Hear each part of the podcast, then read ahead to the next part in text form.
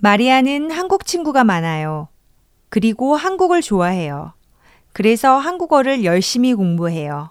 한국어가 아주 재미있어요. 마리아는 집에서 보통 한국 드라마를 봐요.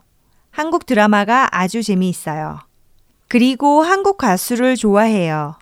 한국 가수가 너무 멋있어요. 한국 음악을 많이 들어요. 한국 음악이 좋아요. 마리아는 한국 팬이에요.